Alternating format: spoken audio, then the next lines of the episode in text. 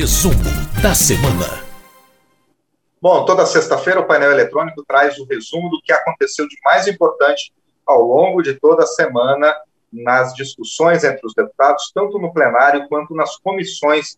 da Câmara dos Deputados. E para falar sobre esses temas, quem está conosco é a jornalista Ana Raquel Macedo, editora-chefe da Rádio Câmara. Olá, Ana, tudo bem? Tudo bom, Márcio? Tudo bem também para quem acompanha a gente nesse resumo.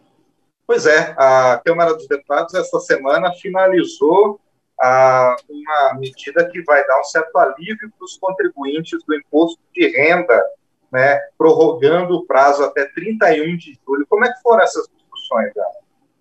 Pois é, Márcio, essa é uma proposta que já tinha sido votada pela Câmara, foi para o Senado, o Senado fez ali uma pequena modificação no texto da Câmara, retornou essa semana e os deputados concluíram a votação desse projeto, projeto que tem ali entre é, que tem como autor o deputado Rubens Bueno, do Cidadania do Paraná, e que, como você disse, prorroga ali o prazo para a, a, declaração do imposto de renda da pessoa física para 31 de julho desse ano. A gente lembra que a Receita Federal, nessa semana, inclusive, prorrogou esse prazo até 31 de maio, mas agora com essa proposta, caso ela seja sancionada pelo presidente da República, Jair Bolsonaro, esse prazo vai até 31 de julho. Os deputados, eles acataram a modificação feita pelos senadores, que prevê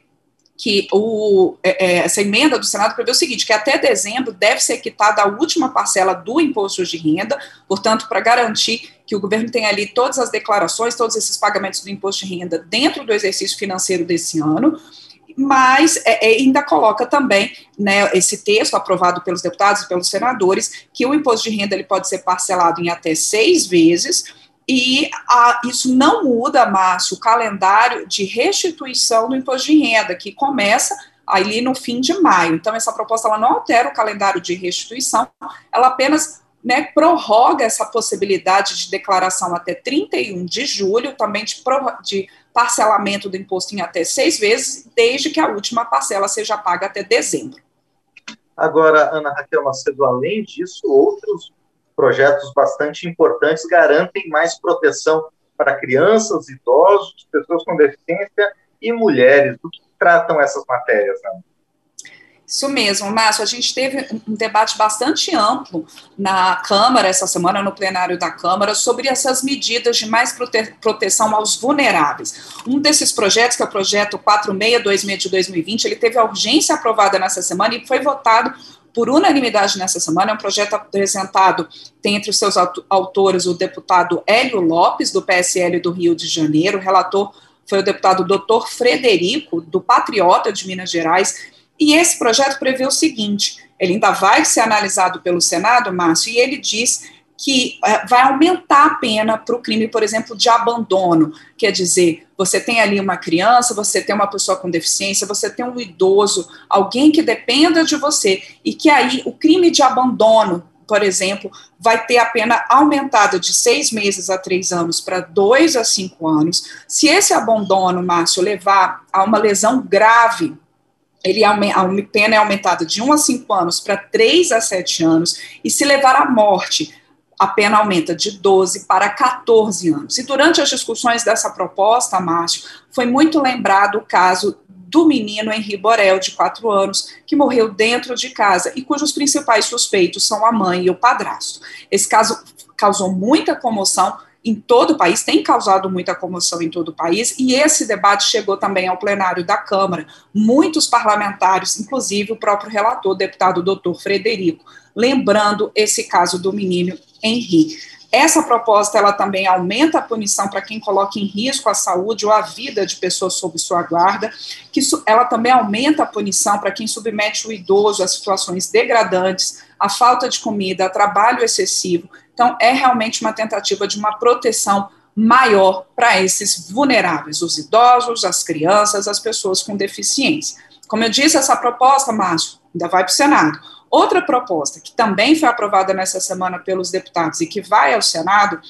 é uma ah, que aumenta as penas para os crimes eh, cibernéticos, aqueles crimes, por exemplo, como furto, estelionato, que tenham sido praticados pelo celular, pelo meio eletrônico. Esse projeto, que é o projeto 4554 de 2020, ele então cria um agravante para quando esses crimes são praticados por meio eletrônico. E esse agravante prevê ali a reclusão de 4 a 8 anos para furto, né? E se a, a vítima for vulnerável, Márcio, a pena pode dobrar. Também aumenta ali a questão proporcional quando há o estelionato. O relator dessa,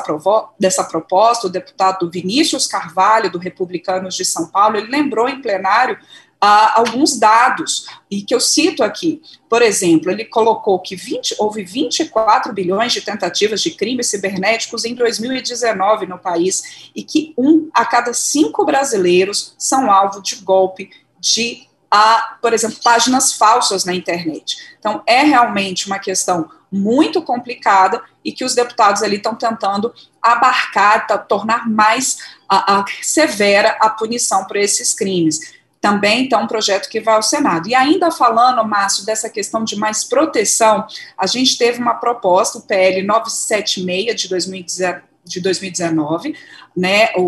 um projeto apresentado pela deputada Flávia Moraes, do PDT de Goiás, e relatado pela deputada Grace Elias, do Avante de Minas Gerais, e essa proposta, ela prevê um aperfeiçoamento ali da Lei Maria da Penha,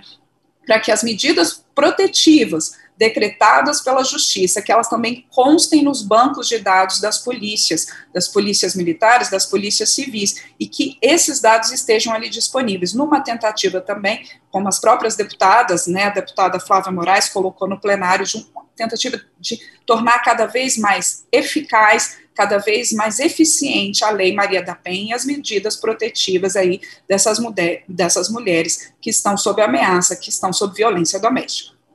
Além disso, os deputados votaram uma medida provisória que prorroga 122 contratos para as áreas de educação e saúde. Para que, que são todos esses contratos, Ana? Pois é, Márcio, são contratos em diferentes órgãos uh, do governo federal, né? Isso tem acontecido com uma certa frequência, né? A gente tem alguns contratos expirando, contratos temporários, e aí o governo tem que editar uma medida provisória para prorrogar esses contratos e permitir que esses serviços continuem sendo executados. Tem prorrogação de contrato no, no Ministério da Educação, uh, na Agência Nacional de Saúde Suplementar, no Fundo Nacional de Educação e uma série de outros órgãos. Essa prorrogação que está na medida provisória 1009 de 2020, foi então é, é, aprovado, essa medida ainda tem que passar pelo Senado, e o, a deputada Maria Rosas, que foi relatora dessa proposta, ela que é do Republicanos de São Paulo, ela recomendou, e assim o plenário acatou, a aprovação da medida provisória no seu texto original. Havia ali uma emenda do deputado Enio Verri, do PT do Paraná, para que, após essa prorrogação de contratos, houvesse concursos, né, para que você tivesse ali os servidores públicos já de maneira mais estável nesses setores. Mas a deputada Maria Rosas entendeu que não seria possível acatar essa emenda, porque concurso seria de iniciativa, deveria ser uma iniciativa do próprio Poder Executivo. Durante essa discussão no plenário também, Márcio, a gente teve alguns deputados do Novo, por exemplo, o deputado Tiago Mitrô, do Novo de Minas Gerais, falando que ele, a, a, colocando que seria mais interessante que essas prorrogações de contratos não fossem feitas de maneira isolada e que se pudesse discutir esse assunto dentro de algo maior, de uma reestruturação do Estado, dentro da própria, por exemplo, reforma administrativa. Essa proposta, Márcio, da medida provisória, como disse, ainda vai para o Senado, e uma, um outro projeto aprovado no plenário nessa semana, ah, que também ainda precisa da avaliação dos senadores, é o PL 5222 de 2020, que também, Márcio, é exemplo de outros que eu já citei aqui, tiveram a urgência aprovada nessa semana, esse projeto teve a urgência aprovada nessa semana e já foi votado, e ele é um projeto do deputado Luiz Miranda, do Democratas aqui do Distrito Federal, que ele prevê que aqueles veículos oficiais, por exemplo, ambulâncias, uh, veículos de socorro, de bombeiros, de policiais, de agentes de fiscalização de trânsito, que eles não sejam multados. Né? Hoje, uh, até alguns parlamentares colocaram em plenário a surpresa, mas como assim esses veículos que demandam, às vezes, de uma perseguição ou de levar uma pessoa com urgência para um hospital, como assim eles são multados? E essa surpresa colocada por alguns parlamentares, até de uma maneira muito sincera, e e é isso, né? Os, hoje esses veículos, eles, os condutores desses veículos, eles têm que preencher um formulário explicando por que, que eventualmente eles transgrediram alguma lei de trânsito nesse seu exercício da atividade. Essa proposta, então, isenta essas multas e é um projeto que ainda vai para análise do Senado.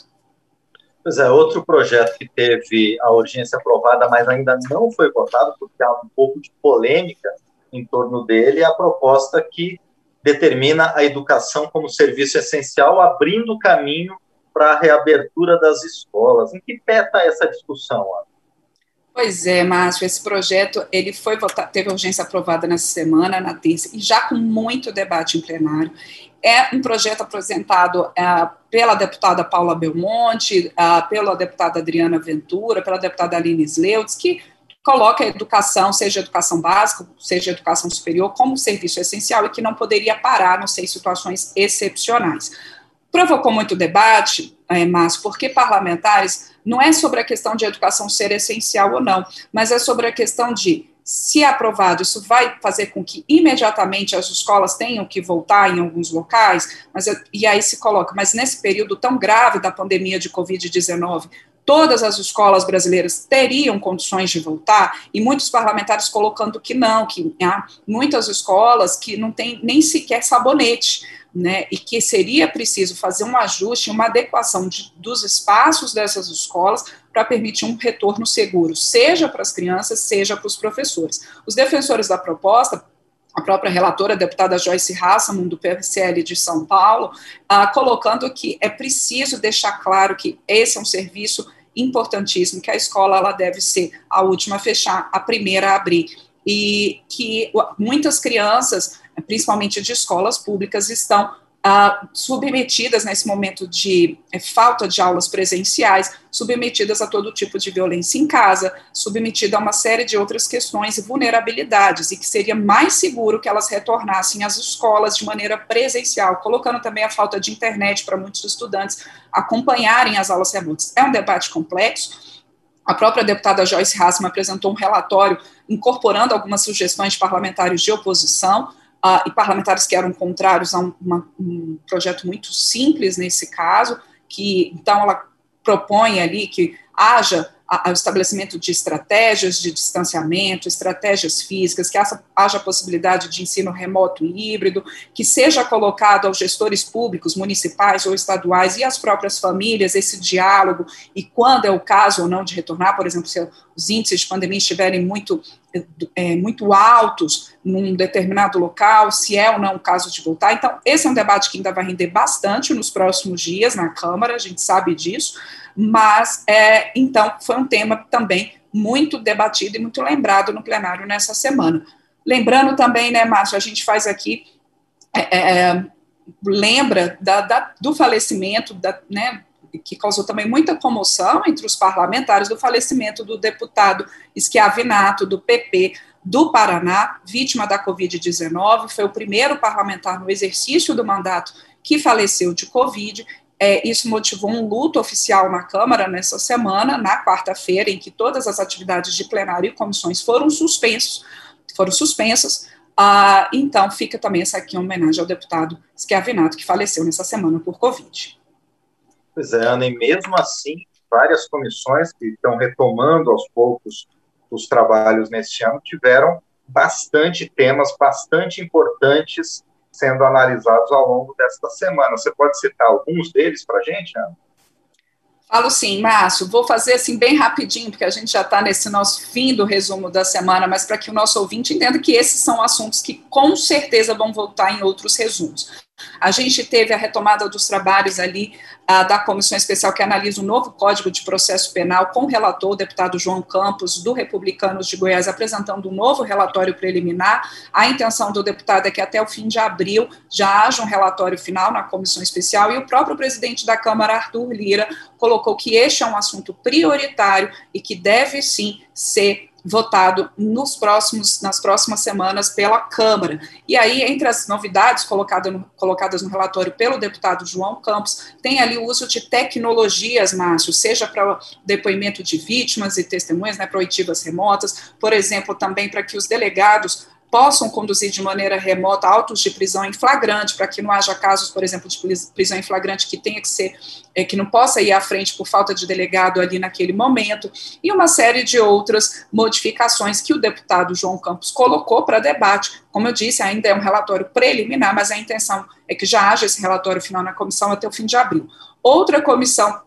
que voltou aos debates nessa semana foi a comissão especial que analisa a proposta de emenda à Constituição da prisão em segunda instância, que quer dizer que permite o cumprimento da pena a partir da condenação em segunda instância. Essa PEC, ela já tinha tido ali o deputado Fábio Trade, do PSD de Mato Grosso do Sul, que é o relator, ele já tinha apresentado um relatório inicial ali em setembro do ano passado, mas por conta da Covid-19 Todas as comissões em 2020, com exceção das comissões que acompanhavam diretamente a questão da Covid, elas acabaram tendo as atividades suspensas, agora estão sendo retomadas, e essa comissão, então, teve a eleição de novo presidente, que é o deputado Aliel Machado, do PSB do Paraná, porque o anterior, o presidente anterior, o deputado Marcelo Ramos, do PL do Amazonas, ele é, foi eleito primeiro vice-presidente da Câmara, e quando um parlamentar ocupa um cargo na mesa diretora da casa, ele não pode exercer também a presidência, né, ocupar a presidência de comissões. Por isso, houve essa necessidade de um novo presidente ali nessa comissão especial da PEC da segunda instância. Além disso, Márcio, a gente teve a divulgação de um calendário de audiências públicas na Comissão de Constituição e Justiça para debate da reforma administrativa, cujo relator é o deputado Darcy de Matos, do PSD de Santa Catarina, e, claro, ainda debates, muitos debates na casa sobre a situação da pandemia de Covid-19 no país, a situação da vacinação. Uma boa notícia, Márcio, é que na Comissão do Idoso houve uma audiência pública em que representantes do Ministério da Saúde disseram que com as novas doses previstas da Fiocruz e do Butantan, 6 milhões de doses, toda a população brasileira de 65 anos ou mais vai poder ser imunizada com a primeira dose. E houve também a divulgação de, do governo, dos representantes do Ministério da Saúde, de que a Pfizer vai adiantar a entrega de 2 milhões de doses é, da vacina aqui também nos próximos meses. Bom, esperamos que isso aconteça efetivamente, né, Ana? Eu só quero Certeza. registrar que a, pois é, eu só quero registrar também que a deputada Celina Leão é a nova coordenadora da Secretaria da Mulher, né, em mais uma atividade da Câmara, a Secretaria da Mulher, que junto com outro, com a bancada feminina e outras instâncias da Câmara, tem apresentado bastante, muitos projetos né, de interesse das mulheres, mas também de toda a sociedade brasileira. Muito bem lembrado, Márcio. Bom, e por enquanto é isso, mas como você falou, muitos desses outros temas ainda vão ser discutidos pela gente, nas nossas reportagens, nos nossos programas ao longo dessa, dessas próximas semanas. E por enquanto, então, eu agradeço por sua participação mais uma vez, Ana, e até a próxima sexta. Obrigada a você, Márcio. Um excelente fim de semana para você e para quem acompanha a gente nesse resumo. Muito bem, essa foi a nossa editora-chefe da Rádio Câmara, a jornalista Ana Raquel Macedo, trazendo as questões mais importantes que os deputados analisaram e votaram ao longo desta semana no plenário da Câmara e também nas comissões.